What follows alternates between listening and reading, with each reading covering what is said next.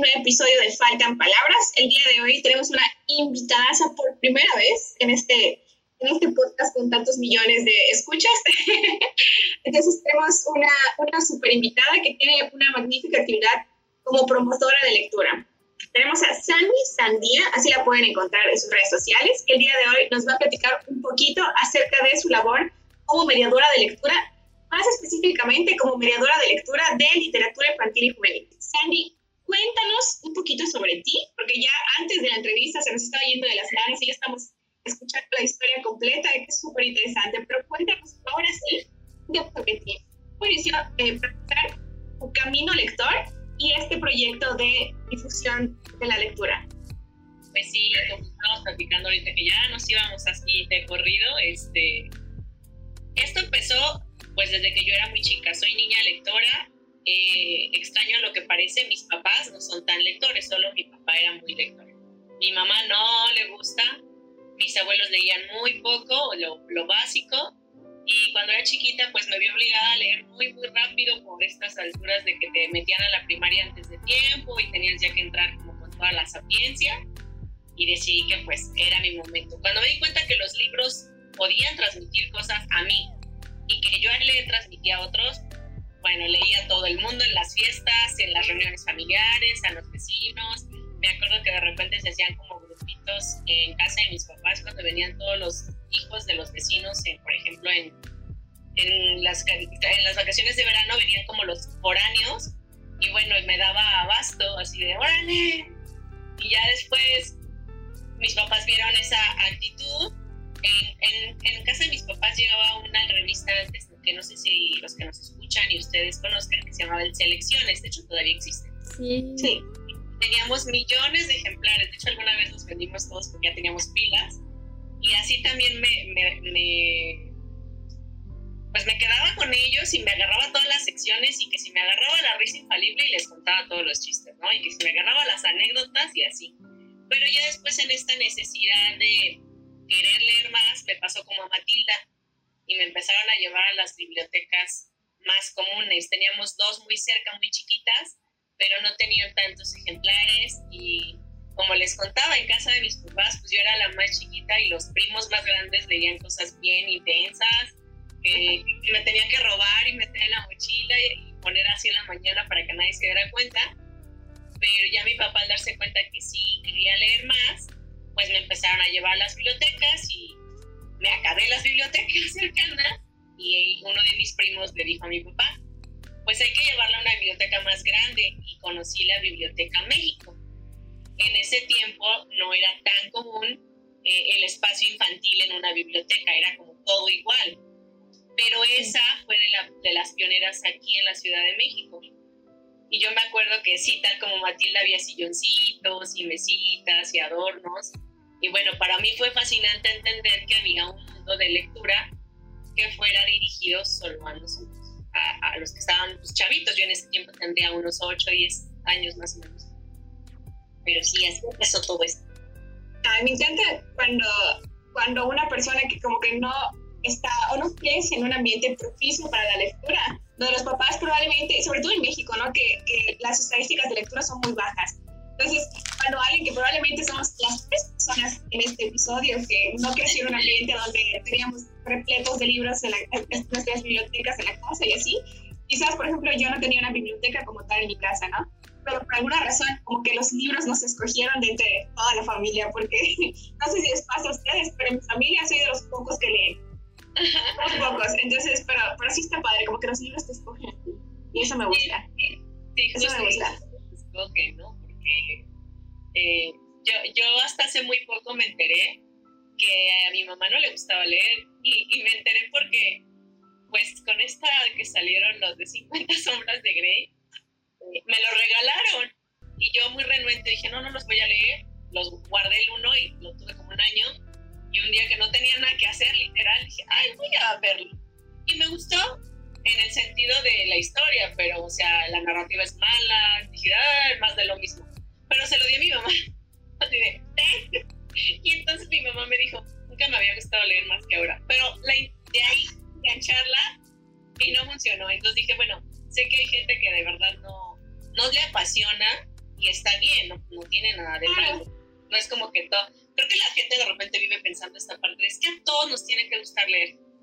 Probablemente sí sería un buen hábito, ¿no? O sea, que nos gustara, no, no, no que lo hiciéramos, que nos gustara. Pero es difícil si no lo, si no encuentras aquello, ¿no? Más bien. Eh, eh, y eso es, también como uno de los problemas que siempre pasa, porque de hecho muchas de las campañas por parte del gobierno para difundir la lectura es casi como meter la lectura como una obligación, ¿no? Así como crear hábitos sanos de ejercicio y comer, y comer de manera saludable y equilibrada, también nos quieren meter la literatura y la literatura, literatura es algo que te tiene que gustar. O sea, te, te, tiene que encantar leer. No es como que voy a leer por obligaciones, para eso está la escuela. Y curiosamente, cuando, cuando yo empecé con esto ya de la lectura, digamos, en un sentido más profesional, me di cuenta que justamente era que no les gusta, ¿no? Cuando yo vi a mi mamá, en ese tiempo yo todavía no me dedicaba a la lectura, apenas empezaba como de manera más profesional, y cuando escuché a mi mamá que me dijo, es que no me gusta, pero la vi devorarse un volumen de 600 páginas y después el otro, después el otro, dije, el problema es que no le gusta lo que lee, o sea, no le gusta. Entonces yo dije, ah, por ahí va. Y entonces empecé a encontrar, o a querer más bien encontrar, como mecanismos que me ayudaran a que lo que yo sentía por los libros, o sea, a que ese gozo que yo me, daba ver los libros en una librería o en una biblioteca, lo sintieran otras personas. Me sentí como muy eh, proselitista de repente diciendo, yo quiero que todo el mundo sienta lo que yo siento, pero yo quería que, que lo sintieran de una forma más natural. Y ahora que estás mencionando esto de la forma natural, ¿cómo es que empezaste y que nos mencionas también que te dedicas de manera profesional a no solo a la mediación de lectura, de lectura, sino que a la difusión como tal de los libros? ¿Cómo empezó esto? ¿Cómo empezó ya que tú decidiste, bueno, me encanta leer, pero quiero compartirlo? ¿Cómo empezó esto? Ah, esa es una nota. Después de que toda la vida leí mucho y le leía a muchos, eh, falleció mi papá ¿no? Eh, hace 10 años ya falleció mi papá. La verdad fue un, un, momento muy duro para mí, era la persona con la que más compartía la lectura. Y en ese momento dejé de leer, así, como si me quitaran algo. Dejé de hacer muchas cosas, de hecho, que me gustaban. Y llegado un momento em, que tenía que como que salir adelante, me pasó algo muy chistoso. Fui a una librería de la Casa del Libro, ay, comercial, perdón. y, sí, y había como un ejemplar de unos libros muy bonitos, pero muy, muy bonitos, que nadie se llevaba. Y aparte eran tomos como de pasta dura, de tela, y yo dije, ay, qué raro, ¿por qué estarán en remate? Y me acerqué a verlos.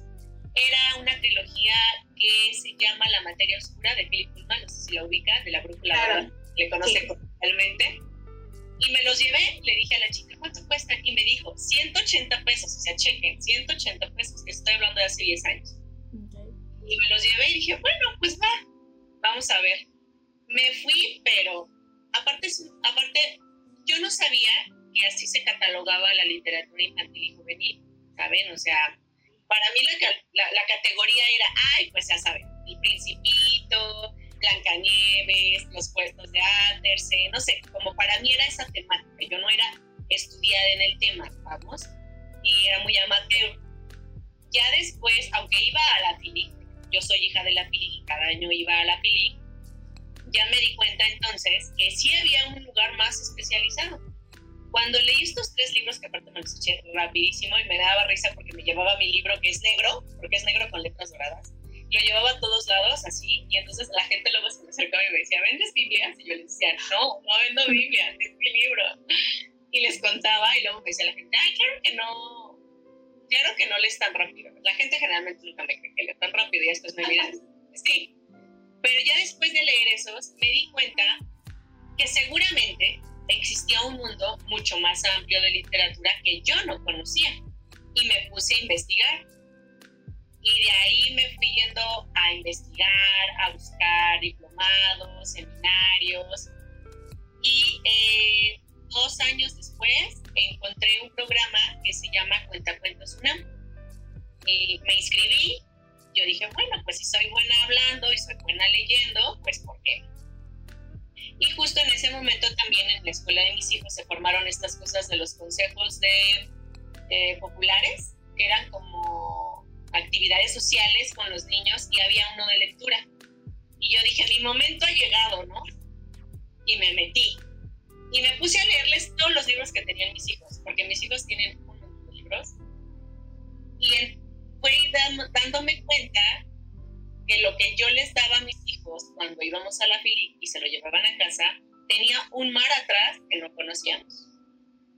Y ahí en Cuenta Cuentos una pues ya me enseñaron lo que era la narrativa, eh, las formas de la LI, ¿no? toda la diversidad que existe, a cómo narrar, técnicas de respiración, o sea, me dieron todo. Fueron creo que seis módulos, yo solo tomé tres porque llegué tarde y el último no lo pude tomar. Y nos empezaron a mandar a escuelas. Haz de cuenta como prácticas, nos mandaban a escuelas y nos decían, órale, así nos aventaban y a leer. Y había la, una profesora que, por ejemplo, me acuerdo mucho que me decía, cuando leía me, me, me excitaba, me decía, y yo me desesperaba y esto se explicaba, es que cantas al final, es que haces... me decía, no, esto tiene una técnica, por Dios, yo pensé que era más sencillo. Y ya en este punto en el que terminé el diplomado, alguien me dijo, oye, ¿por qué no te metes a salas de lectura? Y yo con mi cara de, oh my God, ¿eso existe? Existe. y ya me explicaron pues, que existe un programa de, de la Secretaría de Cultura, que hacía pues ya me metí a investigar. Postulé por tres años y no me aceptaban. Fue horrible. Y el último año que fue, ya por fin me aceptaron, ¿no? Eh, me gustó, ya empecé a conocer más de la gestión cultural, ya en otra parte. Y entonces tuve una inquietud muy grande. Yo me daba cuenta que cuando iba a las escuelas a leerles, pues no iba seguido, o sea, había, grupos que sí ya tenía como seis meses, siete meses con ellos, y que les gustaba y que avanzaban. Pero también me empecé a dar cuenta que necesitaban una proyección mucho más íntegra y fuerte. Entonces desarrollé un programa, que por cierto estoy por registrar en, Derechos de Autor, un show. Eh, es un programa bianual donde me encargo de ir a grupos, no importa si son escuelas, si son de comunidades, donde se pueda gestionar un espacio lector, ya sea vía donaciones, como sea, donde yo me encargo de estudiar los hábitos de los niños durante un año, conocer su economía, si pueden, si no pueden, de dónde podemos sacar, hacemos eventos para gestionar eh, las donaciones o las compras. Y el siguiente año ya me encargo de individualmente, hago grupos generalmente 6, de 20 niños por máximo que veo una vez a la semana a cada uno durante ese año, bueno, un año primero y el segundo año, donde ya me encargo de ver qué le gusta a cada niño. O sea, qué, qué, hay en ese niño que yo puedo dinamitar para que cuando termine, digamos, el curso, él diga, yo puedo elegir. Yo puedo elegir que me gusta leer, a dónde quiero leer y cómo quiero leer. No necesito un adulto en sí que me diga esto, esto sí, esto no, esto sí, esto no. Eso es lo que yo hago básicamente con esta parte de la pandemia, pues no, la, se rompió un poco, eh, luego a mí me operan de la boca y no puedo hablar durante seis meses. No. Hablar fuerte, fue lo peor que me ha pasado. Entonces tuve que dejar mis grupos, luego vino la pandemia y ahorita pues me desarrollo más bien en actividades eh, virtuales, pero desgraciadamente pues no se puede llevar un control virtualmente porque además al ser una actividad extracurricular, ya de por sí los niños están saturados. Y entonces ya meterles otra actividad es como muchos, muchos papás o muchos docentes y dicen, ay, no, es que a mi hijo ya no, o sea, predisponen el hecho. Y yo no trabajo con los papás, trabajo con los niños. Ahora que estás hablando, disculpa que te interrumpa, estás, estás hablando de esta como atención individualizada con los niños para saber específicamente qué les gusta y cómo se meten los papás ¿por qué no nos hablas, por favor, tú que tienes experiencia en esto?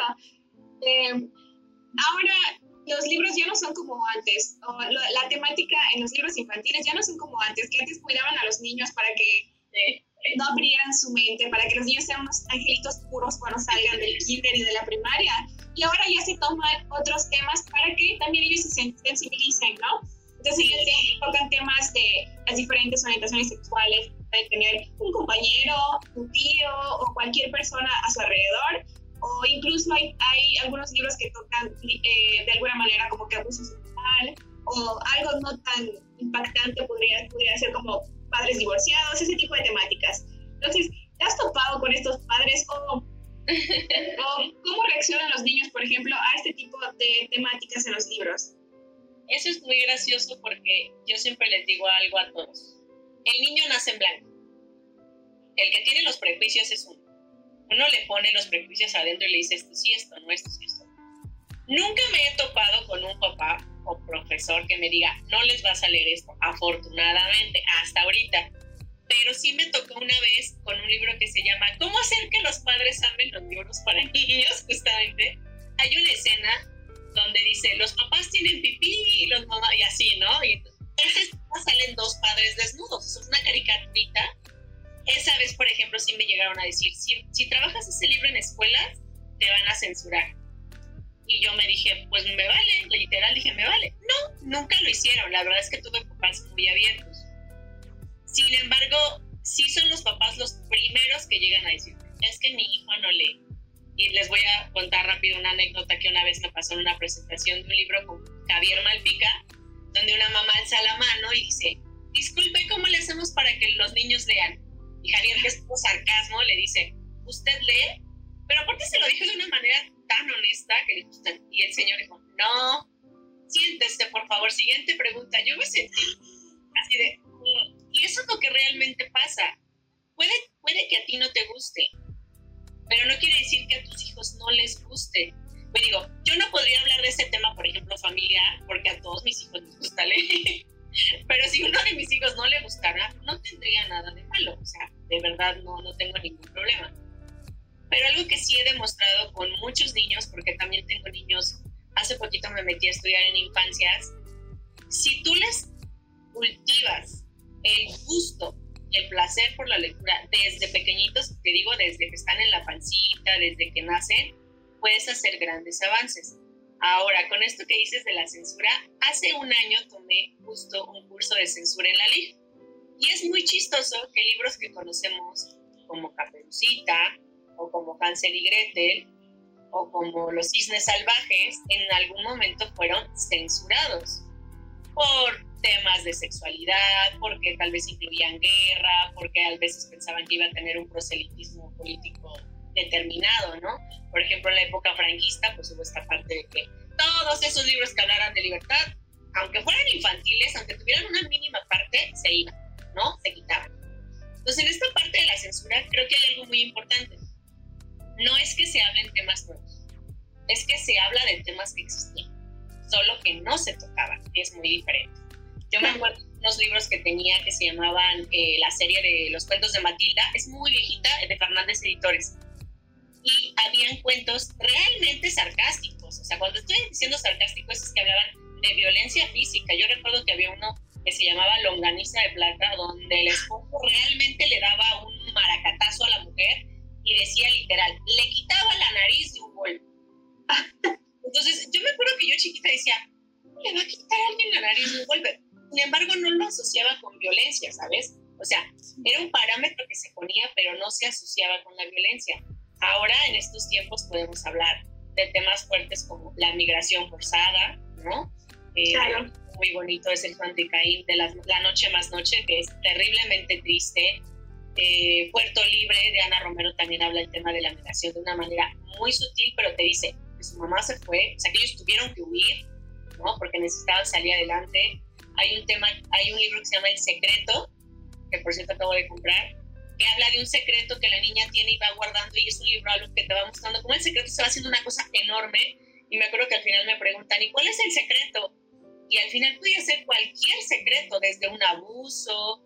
Entonces creo algo que nos enseñan mucho, bueno, no sé si otros colegas o los que nos escuchan saben, algo que nos enseñan a nosotros, los que hacemos sí gestión cultural desde la LIG, es que estos temas se hicieron o se ponen por algo, pero también nos enseñan a dar una contención, porque no somos psicólogos. Y en claro. donde se toca un libro como Mamá de Anthony Brown, que tú dijeras, ay, ¿qué, ¿qué, va a tener ese libro de malo? Pues es lo más sencillo del mundo. No he tenido libros sencillos donde me lloran los niños porque no tienen mamá, mm. porque han tenido pérdidas, cuando fue lo del terremoto fue igual. O porque, por ejemplo, yo trabajaba en una escuela con migrantes y había muchos niños que decían, pues mi papá se fue como ese, ya no lo hemos vuelto a ver. Entonces, creo que sí son temas que existen, pero que no se habían hablado y ahora se visibilizan, que es diferente. Pero afortunadamente yo no he tenido problemas con, con escuelas o con grupos que me digan, mm, estos los puedes traer, ¿no? No, afortunadamente han sido muy abiertos, siempre.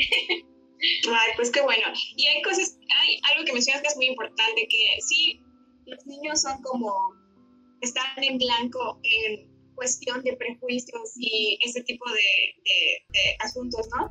Pero también a veces los adultos subestimamos muchísimo a los niños, como si no pudieran entender qué es lo que está pasando a su alrededor. Y el no tratar esos temas, sí, especialistas tienen que, como tú dices, ustedes como mediadores tienen que contener, tienen que tomarlo para que su mente pueda analizarlo, ¿no? Porque siempre estamos hablando de literatura, y la literatura nos da eso también, analizar. Y ustedes tampoco están como con el papel de, por ejemplo, un psicólogo, ¿no? Un terapeuta para ir, ir más allá. Sin embargo, sí a veces como que los adultos tendemos mucho, mucho, mucho, mucho a de eso, o sea, a, tratar a los niños como si no pudieran entender absolutamente nada de lo que está pasando a su alrededor. Y la realidad es la otra. O sea, tú como adulto te das cuenta de que, bueno, me di cuenta que mis papás están teniendo problemas. Yo me di cuenta que mi mamá eh, eh, hacía esto, mi papá hacía lo otro, ¿no? Ah, Así tendemos mucho como que a hacer esto con los niños. Sí, y creo que en este momento en eso de una educación horizontal. La educación siempre ha funcionado de manera vertical y recordemos que la educación fue creada para manejar a las masas. O sea, la educación se empezó a dar para manejar a las masas, no porque yo quisiera que tú supieras más, sino para que tú fueras un buen trabajador, supieras manejar máquinas, supieras llevar cuentas.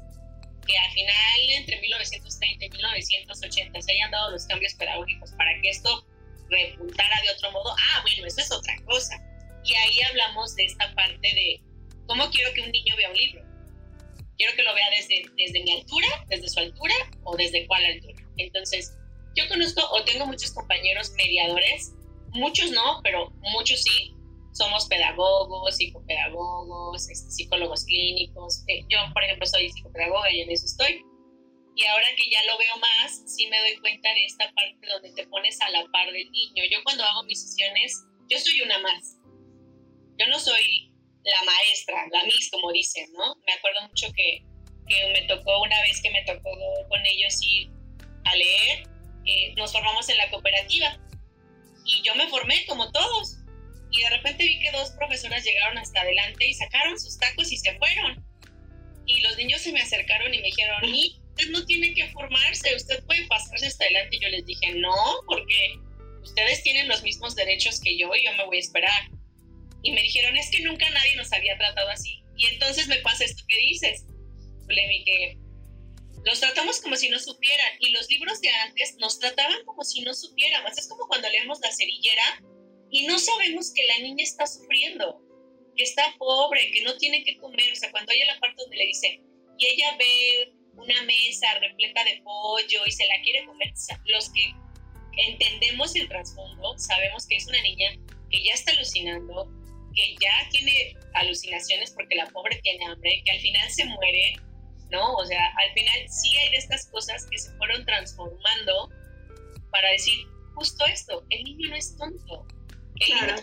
aunque también tuvo como dos partes buenas y partes malas, ¿no? Eh, eh, hubo la parte en la que sí se empezó a ser más visible, pero luego empezaron a salir lo que nosotros llamamos en el argot de la literatura popular infantil y juvenil, el libro Domi, ¿no? Eh, todo lo puedes hacer con un libro.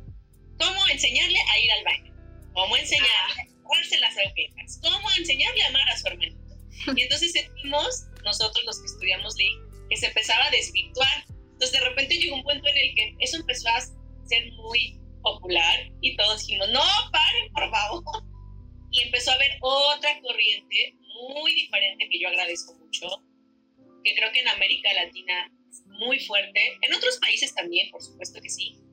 Pero siempre me gusta hablar primero de América Latina porque al final es el continente donde vivimos. Y no quiero demeritar a ningún escritor porque gracias a ellos pues tenemos lo que tenemos ahora.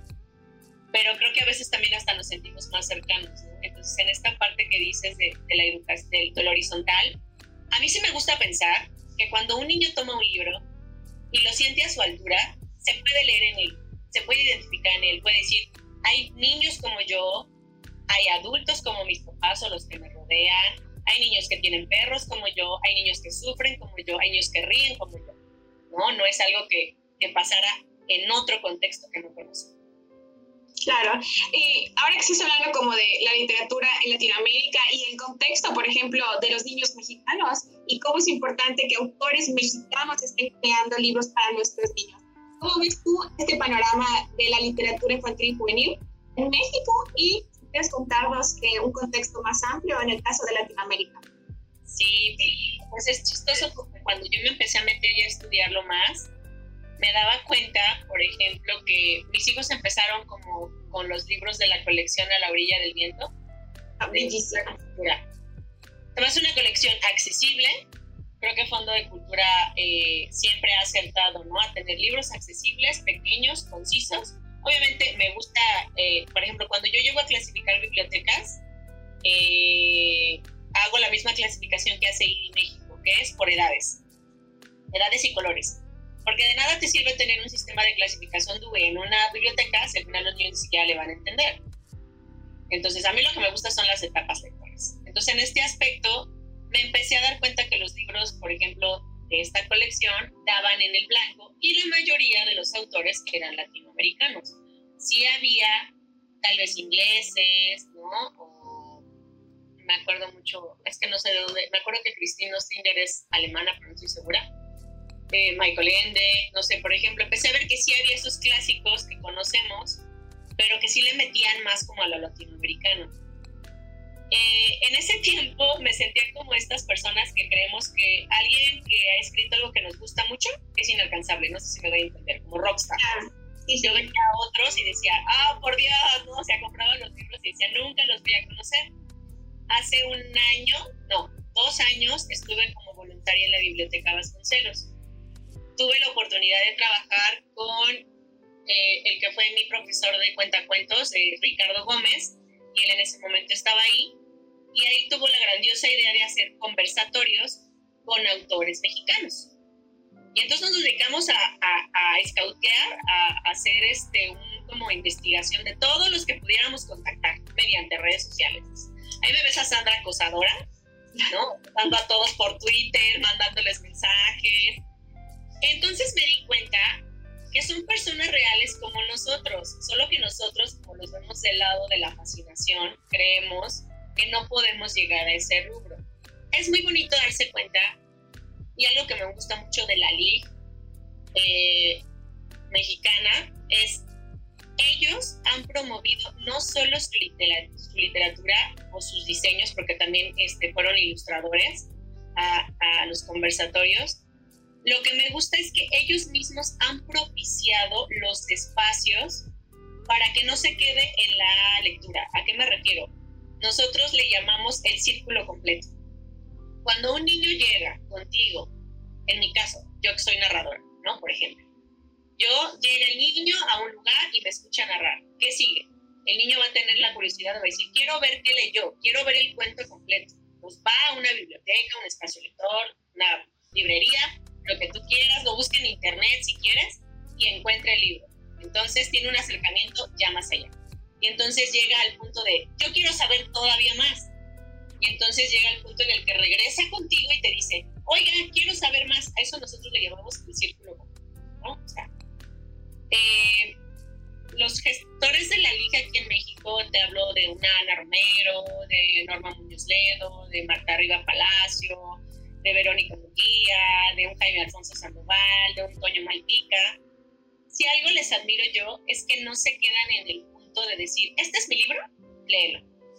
No, promueven la escritura, te impulsan, ¿no? Sus libros ayudan a que quieras leer y quieras escribir, porque muchas veces, muchos de los niños que son lectores también son escritores y también terminan siendo autores o ilustradores o yo tenía, por ejemplo, una niña que una vez leímos un libro sobre profesiones que era como de sueños y la niña levantó la mano y dijo, yo quiero ser como, ay, no soy mal en el fútbol, ¿eh? si digo mal el nombre, este, es Messi, pero no recuerdo su nombre. Y dijo, yo quiero ser como Messi, yo, a mí nadie me va a voy a llegar tan lejos como él. Entonces creo que más bien la LIG lo que nos ha dado es pasar esas barreras y sentir que podemos estar hasta del otro lado. Eso es algo que a mí me gusta mucho de la LIG mexicana. He, platicado con muchos autores, eh, por ejemplo, Adolfo Córdoba, que tiene su blog de linternas y bosques, pues nos da cursos a nosotros, eh, forma cursos con los niños. Entonces, creo que lo que me gusta de la LIG mexicana, porque digamos que la he tenido más cerca y la he podido tocar o he podido pertenecer, es que nos ayuda a hacer ese círculo completo, ¿no? Eh, en mi caso, por ejemplo, en los espacios lectores, mi tirada no es crear el espacio lector, es que los niños gestionen el espacio lector. Cuando yo me voy de ese espacio lector, yo les digo cómo deben clasificar, cómo deben promocionar sus libros del mes, cómo pueden llevar nuevos libros, a quién se lo pueden recomendar. A mí no, y como decía Zulemi, algo muy importante, nos lo meten a fuerza y entonces viene el punto de cuántas palabras por minuto no sé. Algo que aprendes con los chicos, bueno, los, los que, hacen League Mexicana es, eh, se rodean contigo. O sea, yo nunca he visto un autor mexicano o ilustrador mexicano que no quiera trabajar con un niño. Me acuerdo mucho que fue a este Amanda Mijangos, no, Armando Fonseca y Amanda Mijangos, sí. Y teníamos una chica en el grupo que era ciega, débil visual. Y ella quería hacer la actividad y se trataba como de pintar en un papel y luego pegar el papel y lo que se formara, pues era como Y entonces ellos nunca se amilanaron. Ellos dijeron, sí, claro, que participe. Y se sentaron con ella y dibujaron con ella. Entonces, eso es lo que me gusta. Son, son una ley que promueve. No se queda en, saco un libro y que se venda, que padre, me fue muy bien, qué bonito. Sino que también tienen la de interesarse, ¿sabes? O sea, de encontrar temas que sean como tú y como yo. Por ejemplo, está los, Pepe, los mil años de Pepe Porcueña, ¿no? De Pica. Es una historia desgarradora, pero es una historia real que les pudo haber pasado a cualquier familia, que le pudo pasar haber pasado a cualquier niño. Eh, ¿Cómo se llama el otro? Eh, el que es León y León. Siempre se me olvida. Ah, el bondadoso rey, que también es Toño Malpica. Esa también es una historia que es muy real, ¿no? De, de, un abuelo con su nieto. Creo que eso es lo que me gusta de los autores mexicanos. Buscan que sus lectores, por lo menos mexicanos, se identifiquen. No es lo mismo leer un Frankenstein de repente, que aunque es un clásico, no es lo mismo leer un Drácula de Bram Stoker, no es lo mismo leer alguna historia de ese tipo de culto que leer un mundo umbrío que te habla de las calles de México, del cine planito, que dice que se encuentran las mudanzas castores, ¿no? O sea, si algo me gusta de la ley mexicana es que creo que los autores sí han buscado cultivarse para que su público se cautive y quiera saber que no se sientan ajenos. Claro, y otra cosa que es importante es que incluso el contexto de la cultura en México les ha obligado a eso, porque no hay mucho apoyo para que, por ejemplo, Antonio Malpica es creo que el autor de literatura infantil que más sigo en redes sociales y él está muy pendiente de sus seguidores y está pero fuerte dándole para, para promover sus libros él mismo, ¿no? Y sí es, es cierto que maneja ese tipo de temas que podrían sonar como que escabrosos para un niño gringo, por ejemplo. En el caso, eh, no sé, de, la saga del libro de los héroes, incluso el protagonista le falta un pie. Sergio es una persona que, que usa muletas porque le falta un pie. Que habla de chicos desaparecidos, de violencia, de abandono, de todo, de todo. Entonces sí son temas que sabemos que, por ejemplo, en México, eh, como que hacerla de fiesta, ¿no? Pero tenemos un, un mundo de violencia alrededor que no podemos negar. Entonces son estos autores que sacan a flot todos estos temas que existen y son realidades que no podemos negar. La verdad es que han hecho un grandioso trabajo ellos mismos para promover, pero en tu caso, como mediadora de lectura, por ejemplo, yo me he dado cuenta que algunos maestros que enseñan la parte literaria en las materias de las escuelas aburren, esa es la palabra. Entonces, imagina tú como mediadora, eres la que está sacando la casta por los libros, ¿no? Que, haces la chama de un, trabajo, por ejemplo. Hay un maestro que, pues, tampoco es como que es su chamba aprender absolutamente todos los temas, ¿no? sí lo es. Entonces, debería ser. Entonces, a veces, eh, los niños se enfrentan a ese tipo de maestros que se les queda como que la impresión de que la literatura es aburrida. ¿Cómo, cómo, cómo ves tú tu trabajo en ese, en ese sentido, por ejemplo? Sí, porque en las escuelas, cuando estoy en un espacio escolar, eh, mi interés principal es que el profesor también se siente identificado. Eh, a veces luego me dicen la verdad, Ay, te echas una chambota a lo menso porque ni ganas nada, ni no, no gano nada económicamente, esa es una realidad. Ahora ya al final sí he ganado un poco para, para ciertas cosas, pero en un inicio cuando empecé, eh, mi tarea principal era vincular al profesor con la lectura. ¿A qué me refería? Yo me sentaba con el profesor cada mes al inicio de su bimestre y le decía, dime qué vas a ver no, pues voy a ver las fracciones y también la historia de México, por decir algo. Yo me abocaba con cada grado a buscarle un tema que se relacionara. Entonces, se va a oír raro, pero sí era una chinga, sí, sí era buena, sí era horrible. Había veces que me costaba mucho trabajo, pero yo me sentía satisfecha cuando me encontraba. Y, y como todo, profesores que me decían, qué padre, sí, y, los veías como hasta motivados, ¿no? Yo llegaba a la, a la clase y ellos se quedaban en la clase y, formábamos una dupla muy bonita y creo que sus, eh, sus alumnos lo sentían. Pero también tuve profesores que me decían, yo no quiero estar aquí, así, y literalmente no los podías obligar, ¿no? O sea, no, no les podías decir, quédate. Y era muy decepcionante porque creo que en esta vida yo tengo una regla básica lo que hagas en la vida, hazlo con amor y con gusto. Porque si lo vas a hacer de mala gana, se nota, se nota mucho. Entonces, siempre cuando enseñas algo desde el corazón, que no tiene una remuneración, que lo haces porque te gusta, que lo haces porque quieres, ya va implícito una parte de tu corazón ahí. ¿No? Entonces, eh, es muy feo darse cuenta que hay profesores que no les gusta enseñar porque a ellos no les gusta estar ahí.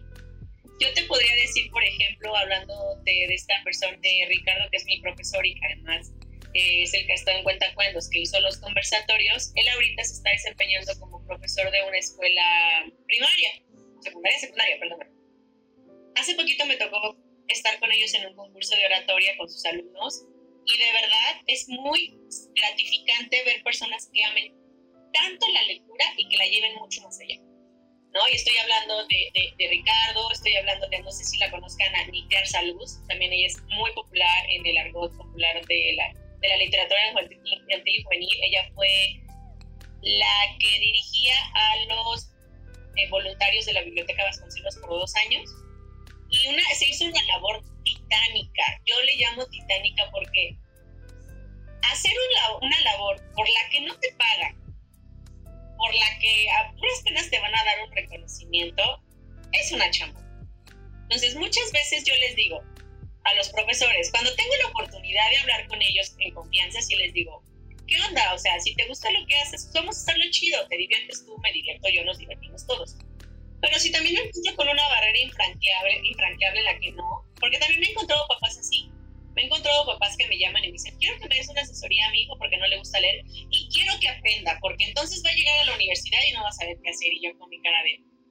Cuando me ven desarrollarme, les da mucha risa, porque hay papás que me dicen, pero es que no les dejas tarea, pero es que no practican, pero es que no... Pero luego les pregunto, cuando yo les dejo, generalmente lo que hago es que yo les hago un drive con los libros que vamos leyendo.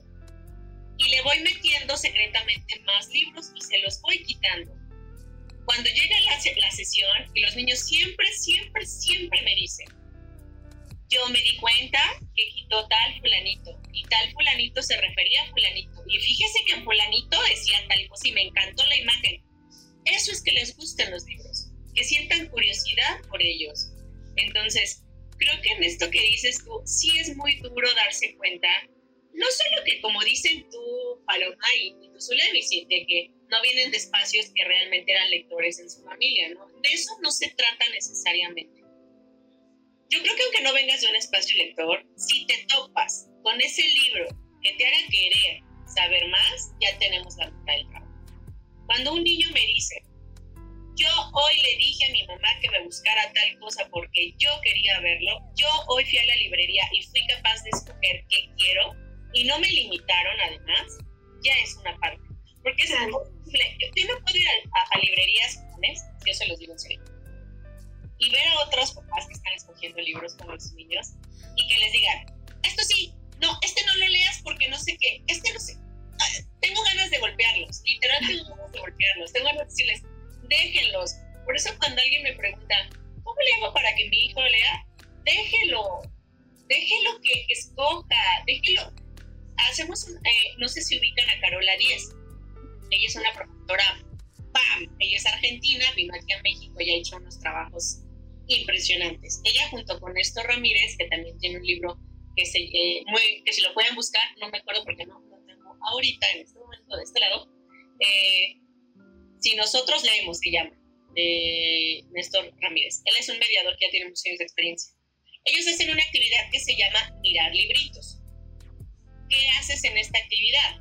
Te sientas, pones los libros, por ejemplo, Néstor los pone en el piso y los niños caminan encima de ellos. Y entonces alguien, alguien como tú o como yo, como, ¿cómo es que caminan en los libros y los van a lastimar? No importa, es una manera de sensibilizar y algo que, que yo aprendí con esto de los libros es, si encuentras el detonante ideal para que un niño se quiera acercar, ya llevas la mitad del trabajo. Ya solo te queda eh, como seguirle metiendo, ¿no? Producción, producción, producción. Y en el momento en el que el niño, como por sí solo diga, hoy quiero yo leer esto, así sea el periódico, así sea la revista de la mamá, así sea lo que sea, el niño ya está teniendo la opción de leer o no leer. ¿Y qué está eligiendo? Leer. Pues no importa, o sea, no importa si su comprensión no es tan buena, si no se le graba todo, no es lo primordial. Lo que sí sería primordial ya con un lector más avanzado es que capte y analice lo que ve, porque al final él va a terminar analizándose, él va a terminar leyendo un mundo frío de cada ejemplar de 600 páginas diciéndose, ay no, mira, sí que entendí fulana cosa y fíjate que va a leer un libro de los héroes y va a decir, ay, esto pasó por tal cosa, ¿no? Eh, yo creo que eso es lo que pasa ahora en esta sociedad les cuartamos mucho esta parte de querer seguir diciéndole qué lee y qué no le quiere.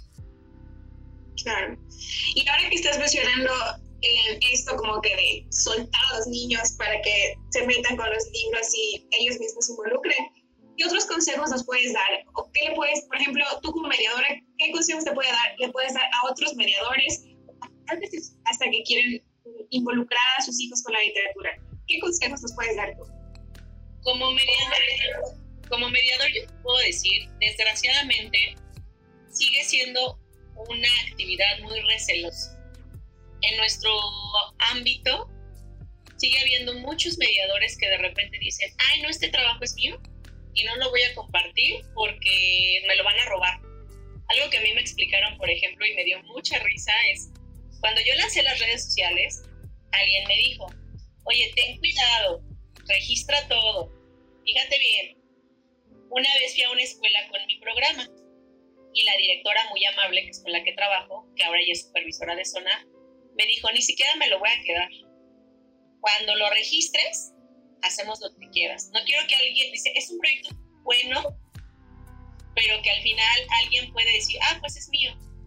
Y es muy feo a veces como mediadores que estas tácticas o esas técnicas las guardes para ti. ¿Por qué mencioné estos mediadores que te dije, por ejemplo? Porque son mediadores que se han encargado de hacer una red entre todos de aprendizaje. Yo, yo me maravillo, yo me inscribo a seminario tras seminario, tras seminario, tras seminario que sale. Y muchas veces sí me siento y digo, ay, esto ya lo vi, ¿no? Así de, ya me quiero ir. Pero hay veces que termino descubriendo unas cosas que yo digo, ¡pam! Eso no lo sabía, ¿no? Creo que en esta parte, aparte Aparte los libros nunca se acaban. Y diríamos nosotros, nunca. Oye, ya compré tres, volteo y ya tienes otros cinco. Y cálmate, tranquilo. O sea, no tengo tanto dinero, ¿no? Haz una rifa. Pero, pero creo que como mediador yo no les puedo dar un consejo porque creo que cada mediador es único.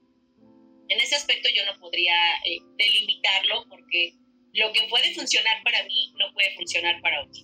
Cada uno llega con sus técnicas, con sus maneras, nuestra forma de hablar es distinta, nuestra forma de, algunos somos más tímidos, algunos hablamos muy fuerte, algunos hablamos muy bajo, o sea, ahí es como muy independiente, ¿no? Ahí si no, no puedo decir. Lo que sí puedo decir es que aprendemos unos de otros. ¿no? A mí me gusta ir a ver a otros mediadores, no porque me vaya a robar cosas, sino porque aprendo. Y he tenido mediadores que me lo han dicho, oye, esto no lo hagas así. Yo he tenido mediadores, yo coacheaba a una psicóloga que hace biblioterapia en su página y me acuerdo que le mandaba mensaje cuando hacía las sesiones y le decía, no te pongas el libro en la cara. Y ya se lo bajaba. No leas así porque te oye. Ya lo Y hasta que un día me llamó me dijo, ayúdame. Y le dije, va. Y lo hacíamos. Y no lo hacía yo porque ella me mencionara o dijera, ay, ella me enseñó. Sino porque al final, mientras más redes creemos para impartir esto, para promoverlo, vamos a hacer un bien común. En el caso de los papás y en el caso de los niños, algo que yo amo es cuando tú creas una red de niños lectores, o sea, grupos, ellos solitos hacen la chamba. Sí. Tú déjales el material, ellos solitos, miras, hacen todo, te, hasta te vienen y te dicen, fíjese que yo leí tal cosa y, lo podemos traer a clase. En ese pues, me siento muy afortunada que todas las redes que he creado eh, son de niños que le han seguido. Entre papás, creo que les diría dos cosas su preocupación más grande es que su hijo sepa leer bien. Eso es lo que yo veo. Mejor deberían de tratar de pensar que su hijo piense bien, que piense para sí mismo, o sea, que le guste. Hay apenas que empezar con lo de primeras infancias, porque la verdad es que yo me quedaba entre 6 y 12 años. No, no he querido pasar de 12 porque me da miedo, es un público. Pero pero sí me, ya he tomado varios cursos con Pega Itán, por ejemplo, también no sé si la ubican, ella tiene una librería en Morelia, ella es una experta en eso, he tomado curso con ella. He tomado con María Villa López, eh, bueno, con varias, y hay una cosa que nosotros llamamos el triángulo de la lectura, que es cuando tú te sientas con el niño como en bracitos aquí, y entonces tú estás aquí, tú estás acá, y ¿dónde está el libro? En medio es un puente. Entonces se da esta comunicación eh, horizontal, a la par, en la que tú aprendes como adulto y él aprende como menor. Y ambos se retribuyen cosas. Porque es cierto, algo me decían alguna vez, es que los libros para niños son aburridos, me dijeron unos niños de 12 años una vez. Y yo les dije, vamos una apuesta. Si yo pongo todos los libros en el piso y no les gusta, me compran tamales ay no, ¿cómo creen? Pero si les gustan, yo les compro tamales. Va, obviamente terminé comprando tamales. pero, pero, pero les dije, es que todos los libros para, o sea, todos los libros para niños son para todos. O sea, yo me he encontrado, yo, Sandra, me he encontrado leyendo un libro para niños llorando o sufriendo o riendo, ¿no? No, no conozco un adulto que no goce el día que los crayones renunciaron. No conozco un adulto que no haya reído con jirafa africana, por ejemplo, ¿no? O sea, de verdad, dejemos de ponernos ese tabú como papás de, ay, que lea, cómprale los libros y ahí déjaselos en su cuarto. ¿qué más da? No, involucrarse, aunque no te guste, ¿cuánto que no te gusta leer? Porque tú dices, ay, yo leo mal, no retengo. Escucha entonces. Un consejo es escucha escucha lo que te leen. Si tu hijo llega y te dice, mamá, te quiero leer este chisme del TV novelas porque dice que Ninel Conde no, no sé, escúchalo, escúchalo porque él está haciendo un aprendizaje cognitivo ahí, o sea, lleva un proceso que al final tú como papá lo puedes trasladar a otro lado, depende de ti, dale las herramientas. Dirían por ahí el, refrán, ¿no? Deja los libros al alcance de los niños. Exacto déjalos ahí, sus repisas con las... No importa que los rompa, no importa que los moje, no importa, ¿qué más da? yo sé que a veces muchos papás además hacen mucho esfuerzo, también lo sé, pero si tienes el esfuerzo, llévalo a bibliotecas, saca los libros, o sea, tenemos una Vasconcelos es lo que de todos modos nos deja seguir sacando, tenemos una IBI México y ahorita con lo de la pandemia, pues tenemos N millón de creo que cuentacuentos que están ahorita en línea. Entonces, mi consejo es déjenlos a escoger, escúchenlos. Tomen sus propias decisiones y ellos mismos les van a ir dando la pauta. No le tengan miedo. Ay, bueno, Sandy, es de verdad un súper gustazo escuchar a una mediadora con tanta pasión y tanta preparación y tanto, de verdad, por ofrecer como al mundo de, la literatura y a los niños. O sea, los niños ya están De verdad, muchísimas gracias por todos estos consejos que nos diste, todo el punto de vista que nos compartiste. ¿Y dónde te encontramos? ¿Dónde te podemos encontrar? ¿Tienes algún proyecto que podamos eh, consultar en, en, las redes sociales ahora que todos estamos encerrados? ¿Cómo te encontramos? Pues me encuentran como Semillas de Sandía, este, porque sandía ya saben, eh, y sembramos, sembramos lectores. De hecho, el programa se llama Sembrando Lectores. Eh, me encuentran en TikTok, en Facebook, en Instagram. Eh, sí, creo que sí. Y nos encuentran así tal, arroba semillas de sandía. Y nuestro logo es una muñequita, una sandía muy mona, que de hecho pronto va a cambiar, este, porque ya la personalizamos. Y tengo, tenemos un proyecto pues generalmente tenemos proyectos conforme vamos saliendo, ¿no? O sea, por ejemplo, a veces programas salas de lectura nos mandan ciertas cosas que podemos promover, a veces nosotros mismos lo hacemos. Mi proyecto más fuerte ahorita, pero que no me ha dado tiempo por cuestiones de edición, grabación, ustedes me entenderán, es queremos hacer reseñas en YouTube. De hecho, el canal ya lo tenemos, pero no lo hemos trabajado porque creo que si algo me gusta es dar producto de calidad. O sea, está chido hacer un en vivo, está chido hacer un live de repente, te conectas con tus seguidores y, y, sientes la conexión, pero no es lo mismo que ver un video en YouTube que tal vez puedas consultar otras veces. Para mí sí tiene sentido hacer algo de calidad y además eh, quiere contribuir mi hijo el más chico. Él es mediador pequeñito de 12 años. Mm. Es un libro muy bueno. Los otros no les gusta porque no les gusta leer en voz alta pero también son excelentes lectores. Ellos son nuestros coaches de edición, uno nos toma la edición y el otro es.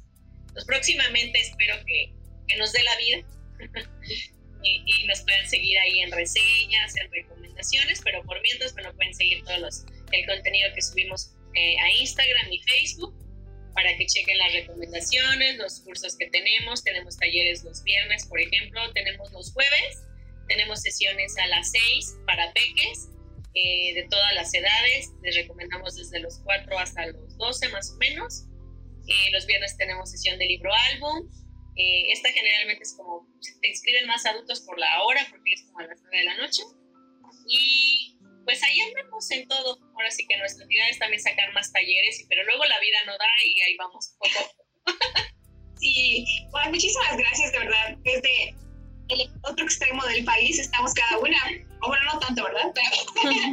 Pero, es un gustazo, ¿verdad?, escuchar para mí a una persona que tiene tanta pasión por, por compartir la literatura. Muchísimas gracias por darnos la oportunidad las redes sociales. Se encuentra como Semillas de Salida, como ya dijo. Y hay muchísimas cosas que podemos, que podemos eh, consultar Muchas gracias, Muchísimas gracias. Muchísimas gracias a todos los que nos escucharon hasta aquí. Nos vemos en un siguiente episodio. Aquí estuvimos con Lenny, Andy Sandía.